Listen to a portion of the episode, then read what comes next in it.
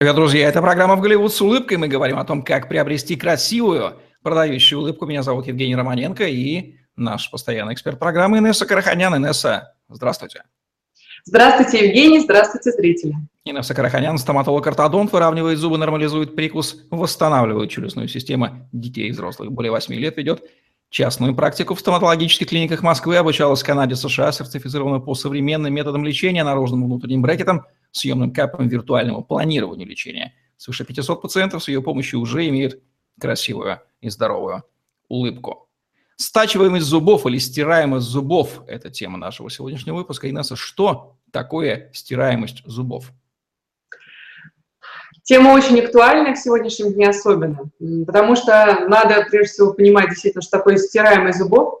Это такое явление, которое человек никогда не заметит на моменте, когда оно происходит или начинает происходить, но заметить через некоторое количество времени, длительное, если он внимательный. Стираемость зубов – это именно процесс такой очень-очень тонкий, длительный во времени, когда идет сильная перегрузка каких-то участков зуба. И стираемость всегда может быть не только вот горизонтальной, то есть по вот этому рельефу и контуру зубов, но именно еще и вертикальной, по высоте зуба. Если, например, глубина перекры... перекрытия зубов сильно большая, тогда стирается и наружная поверхность зуба, и горизонтально. Поэтому стираемость – это то, что, скажем так, разрушает саму эмаль. Просто, в принципе, все, что нужно понимать о ней. Почему мы должны посвящать этому явлению целый выпуск? Потому что все-таки я заметила, что пациенты практически никогда не видят у себя стираемость. Даже тогда, когда это очень остро наблюдается на уровне, вот знаете, мы все приблизительно знаем, какой высоты зубы. Но представьте себе, приходит человек, и длина, высота зуба половинчатая. Это видно всегда сразу же. Но сам человек говорит, у меня всегда не такие были. Смотрите, у вас же здесь просто э, края все кривые. Да, они у меня всегда были такие кривые. Я говорю, не-не-не, края кривые. То есть они стертые неровно. Но сами зубы, например, могут стоять ровно при этом. А, поэтому актуальность этой проблемы заключается в том, что сама по себе стираемость как итог всегда не начинается э, сама по себе просто так. Есть обязательно причины, и не всегда это прямое следствие нач начала стирания, потому что зубы наши сами по себе стираются всегда по жизни. У нас есть такая физиологическая стираемость, но незаметная глазу в отрезке времени жизни. Но есть патологическая стираемость. Это то, что а, проявляется очень быстро за какой-то небольшой промежуток времени, например, пару лет. Вот с такой стираемостью, которая может быть причиной либо а, неправильного прикуса, либо повышенного тонуса мышечного, либо потребления каких-то определенных продуктов, ну и большое-большое большое количество факторов. Какие внешние признаки стираемости зубов? Как она вообще выглядит? Стираемость зубов выглядит легко. Я, например, у меня тоже есть стираемость зубов, поэтому я лечусь на капах. Это альтернативы брекетам. И я советую многим заглянуть обязательно в кабинет стоматолога, если он не знает, есть ли у него стираемость или нет. Потому что я заметила, что практически каждый пациент имеет эту проблему. Причины проблем разные. Это, это не говорит о том, что я четко вот вижу только вот одну проблему в человеке и считаю, что всем нужно поголовно лечить эту стираемость. Но та самая стираемость, о которой мы говорим сегодня, она разрушительна не только для зубов, к сожалению, но и эстетически приносит большой дефект. То есть представьте себе, зубы имеют такую ямообразную форму. У меня есть э, знакомая, у которой при даже разговоре видны нижние резцы с точки зрения того, что там просто такой провал. И, может быть, если вы такое замечали у кого-то, то это первый признак. Если вы видите маленькие зубки пеньком, коротенькие, то это тот же признак стираемости зубов. Он может быть и неровный, неравномерный, мы об этом говорили. Ну, допустим, вы смотрите на человека и не понимаете, вроде бы у него крупные зубы, но вот этот зуб какой-то короткий, вот этот какой-то длинный, а вот этот вообще какой-то скошенный и так далее. Вот это та самая стираемость. Может ли возникнуть чувствительность зубов из-за этого? Конечно. Почему мы и говорим сегодня на эту тему? Потому что иногда пациент приходит и говорит, вы знаете, меня так беспокоит моя чувствительность, она меня просто прям бесит, раздражает, сделайте что-нибудь, может быть, там помажем каким-то гелем, может быть, пломб куда-то поставим. А выясняется, что там такая стираемость жуткая и патологическая, что, не поверите, пломбы ставить некуда. То есть прикус уже настолько углубился, представьте себе, если человек каждый божий день живет с таким прикусом, стираются зубы, то сам прикус точно так же становится в контакте, то есть это движение зубов друг к другу так же плотное. Как можно на плотный контакт куда-то там еще, скажем так, навалить этих пломб, например, закрыть это для того, чтобы у человека не было той самой чувствительности. Чувствительность возникает всегда из одного момента, когда уже практически полностью стерлась эмаль, это наружная поверхность зубов, и уже просвечивает желтая ткань, тот самый дентин, мы тоже о нем говорили. И вот именно дентин очень чувствительная ткань. Это может быть на передних зубах, может быть на боковых зубах. Кстати, на боковых зубах стираемость легко тоже узнать. А, например, боковые зубы имеют вот такую, как бы, получается, рельефную форму. У них есть бугры выпуклые, окружности, а, вот именно такой определенный бугорочный момент на боковых зубах именно. Но как только стираются зубы, все появляется как такой просто стесанный пенек. То есть это все ровное, сошлифованное, вот как будто бы просто взяли и вот так вот все подстерли. И, в принципе, это человек каждый может видеть. А, поэтому та самая чувствительность – это вот фактор уже повышенной стираемости. Обладатель зубов всегда ли видит собственную стираемость, надо ему подсказывать?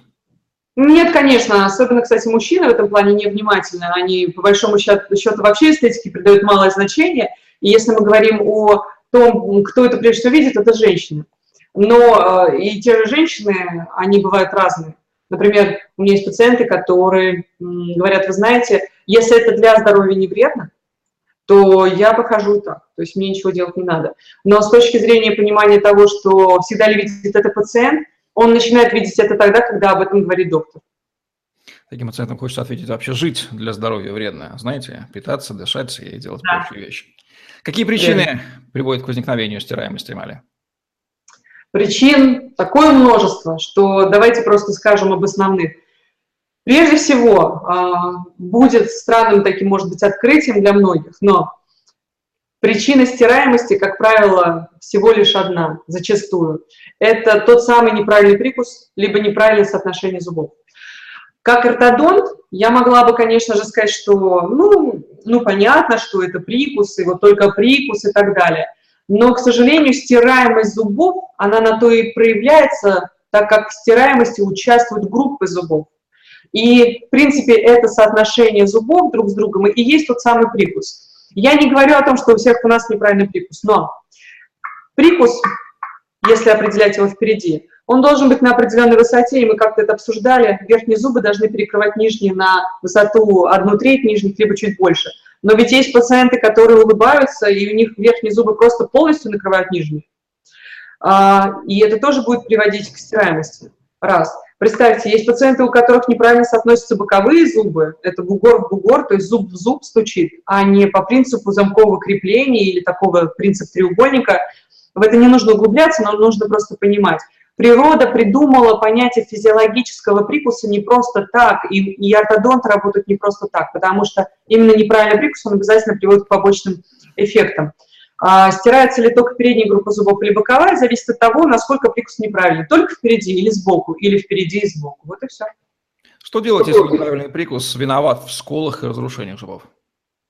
Вот тот самый неправильный, неправильный прикус, если приводит к сколам, разрушениям зубов, то это явное, явное показание к ортодонтическому лечению. На брекетах или на капах, неважно. На капах, кстати, очень здорово лечиться вот при стираемости зубов, если случай достаточно несложный. Почему? Потому что именно на капах происходит хорошее явление, такое как зубы сами собой разобщаются.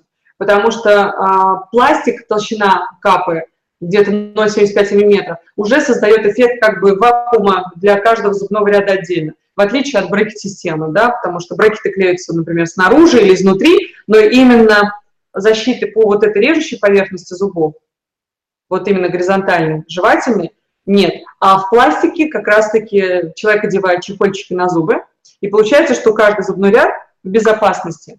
Вот в этом хороши капы при стираемости зубов, плюс они разгружают мышечный тонус.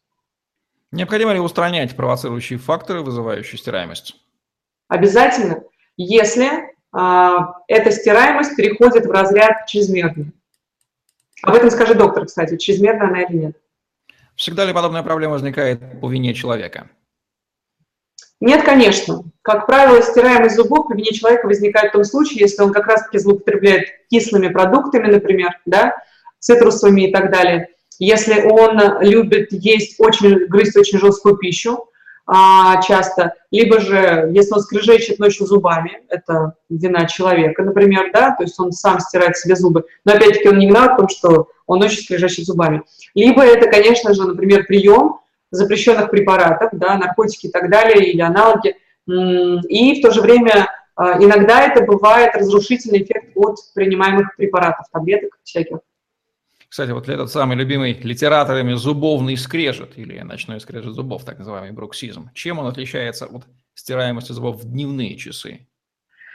Ночной скрежет зубов бывает только ночью, когда человек спит, и он не контролирует себя, и его либо мышечный спазм, либо психоэмоциональное возбуждение, напряжение, которое либо сохраняется от дня проведенного, либо же а, усугублено, например, физическими нагрузками для спортсменов, да, а ночной скрежет характеризуется, получается, скрежетанием и движением всей нижней челюсти.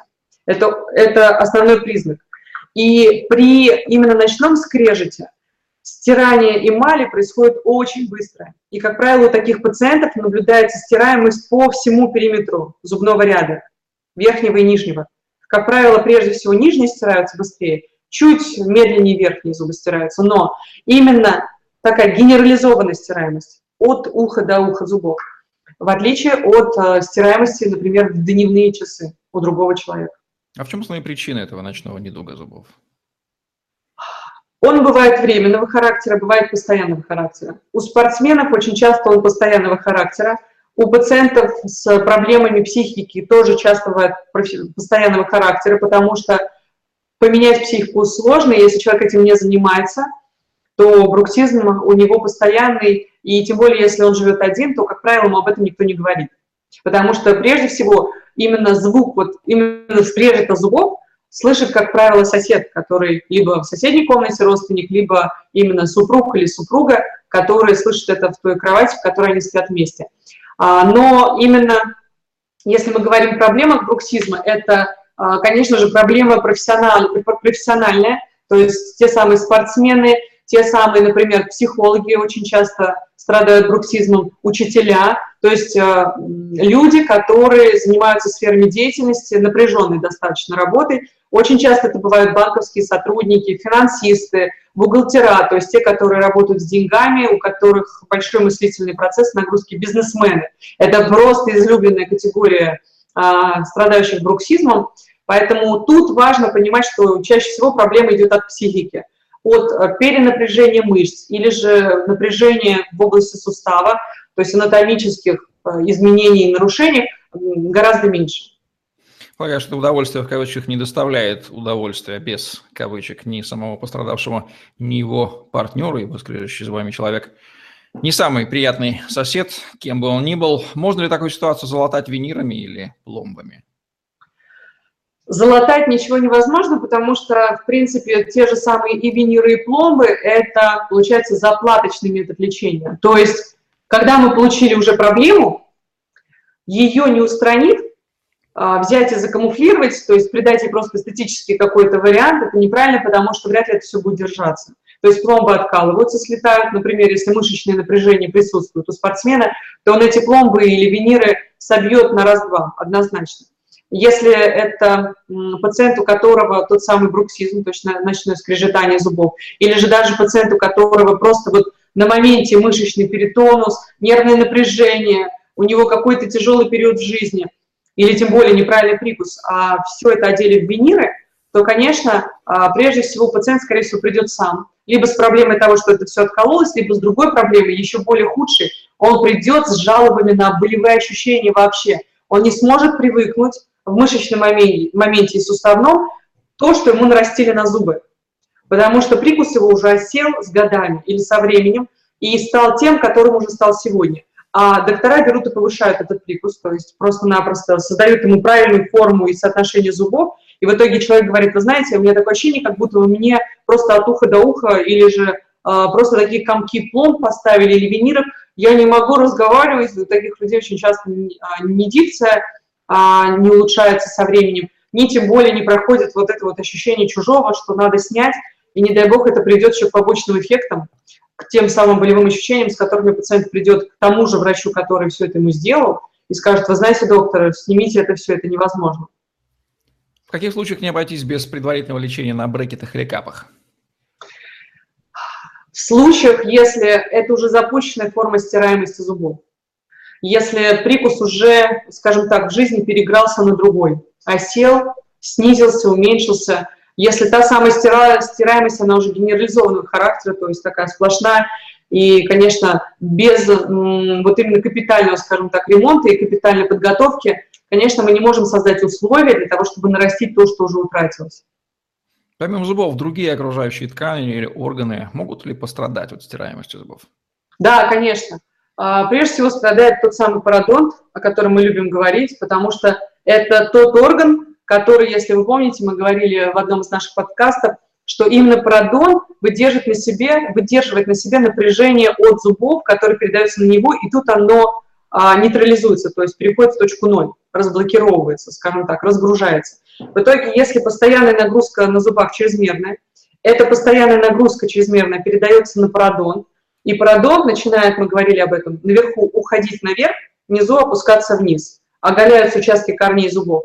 А, и получается здесь несколько проблем. Первое – потеря уровня десны, и второе – это оголение корней. Вот две проблемы частые и первые, которые возникают после стираемости.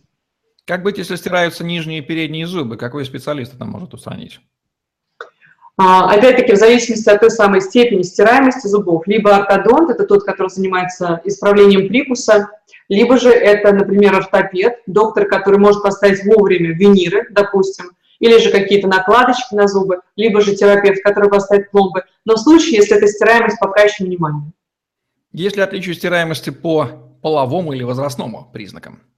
Конечно, есть. Как правило, стираемость у мужчин, она быстрее прогрессирует, развивается, нежели у женщин, потому что мужчины сильнее, они едят более жесткую пищу, они более агрессивные сами по себе. Они чаще потребляют неправильную пищу и пьют большое количество неправильных напитков – а именно женщины, они более в этом плане рациональнее, гуманнее к себе, меньше курят, ну и так далее. Как часто вы сталкиваетесь вообще с таким явлением у пациентов? Очень часто. Практически каждый пациент страдает стираемостью зубов. И у меня даже есть маленькие пациенты, подростки, в принципе, которых мы лечим на брекетах или на капах только по причине этой стираемости.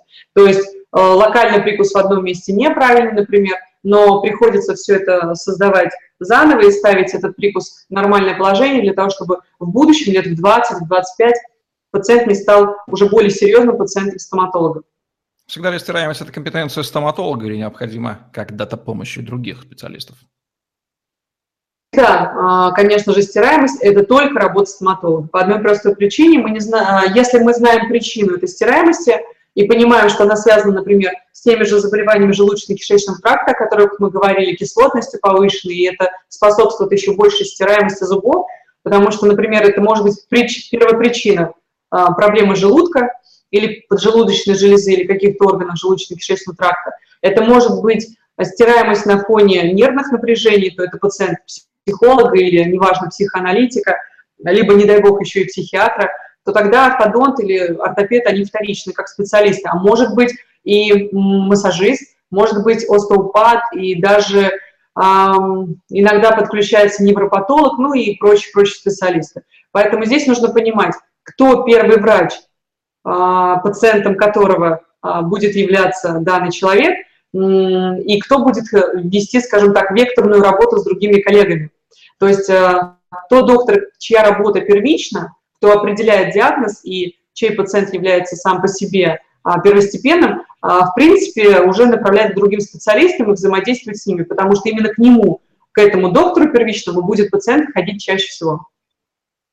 Ну что же, начинаем понимать, что, скорее всего, выстираемость – это признак других болезней организма, о чем мы с вами говорили в предыдущем выпуске, и, соответственно, предотвратить зубостираемость. Могу предположить, что нужно задумываться о психическом, нервном состоянии, роде деятельности. Вот что еще можно сказать о предотвращении зубостираемости?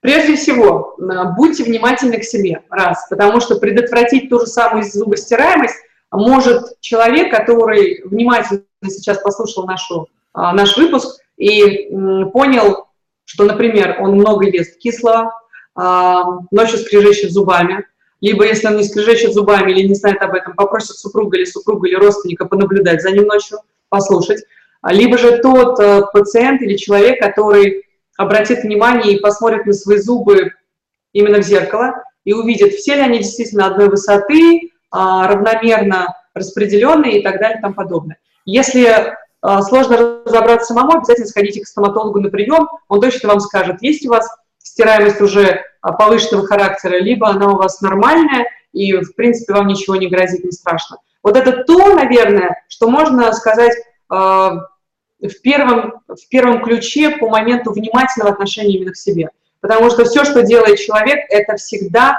он может прежде всего предотвратить сам, либо поспособствовать этому при помощи специалиста. А уже касаемо профилактики, то, конечно, если вы знаете, что вы ночью скрежетите зубами, или же что вы достаточно нервный человек сами по себе, работайте над этим, обращайтесь к специалистам. Не стыдно и не зазорно считать себя, скажем так, невротичным или же холеричным, а, или же достаточно беспокойным человеком, потому что вы должны понимать, что вы в зоне повышенного риска в случае, если ваша психика, например, особенно впечатлительна. Поэтому либо работайте над психикой, если у вас не получается самостоятельно, то подключайте к этому специалиста. Кстати, как образ питания, я имею в виду, очередь, разделение вегетарианцев мясоедов, сказывается на стираемости зубов? Вот мужчина, который привык догонять в африканской саванне трепетную лань и разрывать ее своими зубами, раздирая, поедая сырое мясо, ну, утрируя, конечно – и какой-нибудь дикарь, который питается плодами манго в тропических лесах Фиджи. Что у них со стираемостью? Будет ли прослеживаться какая-то? У первого будет она больше, у второго меньше, или здесь нет взаимосвязи? Есть взаимосвязь, конечно, прямая. Тот, который достаточно такой массивный мужчина, скорее всего, прям представляет этот образ э, крепыша, э, скорее всего, будет иметь еще одну характерную привычку, это мышечный, мышечный перегруз, потому что представьте, сколько нужно прикладывать а, мышечных усилий для того, чтобы переживать очень жесткую пищу, тяжелую. Поэтому выработается такой вот как бы рефлекс мышечный, это спазм. А, то есть получается тот самый гипертонус. А, конечно, у такого пациента, у такого человека, мужчины, стираемость будет гораздо выше, чем тот, который питается плодами манго с островов Фиджи. Но если мы говорим о плодах манго, это не значит, что надо переходить на манго и похожую пищу. Как раз-таки пища должна быть разнообразной и в меру жесткой. Но понятие в меру жесткой – это как раз-таки то, что мы преследуем. Нужно есть жесткую пищу, нужно стараться пережевывать пищу, нужно прикладывать к этому усилия. То есть всякие кашки и так далее – это не а, пища для зубов и десен. Нагрузка должна быть на зубы однозначно а, мощная и на десну тоже – но умеренные. Опять-таки здесь тонкая грань, и лучше всего стоматологу рассказать о том, как вы питаетесь, какой у вас характер питания, и стоматолог немного скорректирует этот момент, если нужно.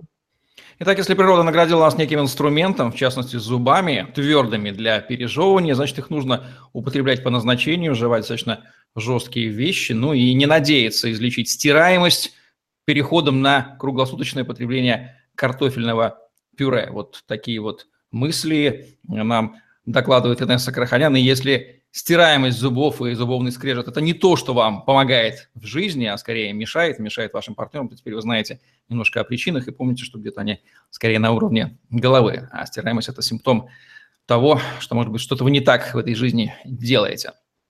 Спасибо, Инесса. Это был подкаст «В Голливуд с улыбкой» где мы говорим о том, как приобрести красивую продающую улыбку. Инесса Краханян, Евгений Романенко были с вами. Лайк, комментарий. Подписывайтесь на YouTube-канал, чтобы не пропустить новые интересные видео с вашими любимыми экспертами. Красивых вам продающих улыбок и нестираемых зубов, если такой диагноз имеет место быть. Всем пока. До свидания и до новых встреч.